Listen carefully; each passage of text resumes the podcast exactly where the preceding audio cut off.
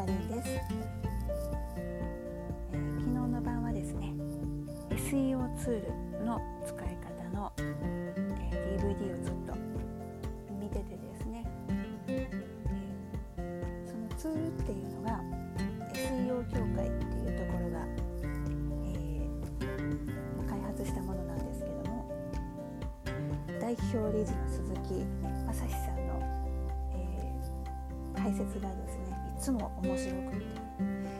えー、身振り手振りと。あとね時々なんかこう、えー、ちょっとちょっと自虐的な部分が、えー、入ってき、えー、たりなんかするとこもすごくあのセミナー聞いてても、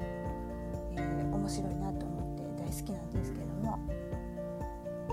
ー、そんなのを1時半ぐらいまで見てたので、えー、まだちょっとぼーっとしてる感じではあるんですがッドキャストなんですけども一つね、これからの時代といいますか音声ブログ音声メッセージこれはいいんじゃないかと思ったことがありまして、えー、もうね朝字が見えないんですよねスマホの字とかねはっきり言っても Facebook 開いても残念ながら読めないです。グループとかもねなんか勝手に入れられたりしてるのもたくさんいるので何て言うのかなもう皆さん Facebook に書きましたグループに書いてありますとか言うんですけどもうもうほぼほぼ読めてない拾えてない状態です。でそんな中で文字を見るのが辛いっていう人がこれからね高齢化社会で増えてくると思うんですけどそうなるとねこの音声で、聞くメッセージ聞く伝えるっていう方法っていいんじゃないかと。でちょうど私の所属する JWPP、え、日本ワークパフォーマンス協会の山梨支部長さんがですね音声での読書を進めておられました。なかなかね効率よくインプットできるらしいですじっと見てなくていいのでなんか他のことしながらでも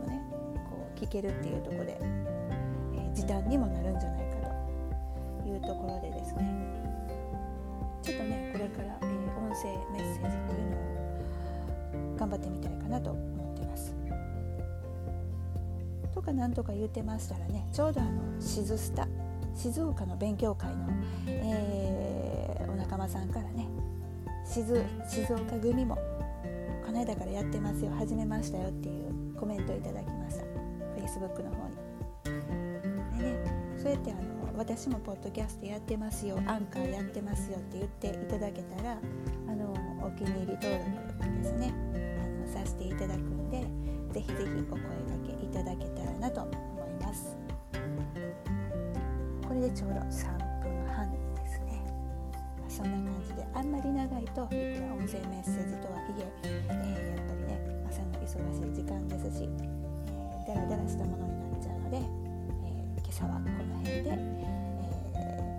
ー、失礼いたしますありがとうございましたヒューバリンでした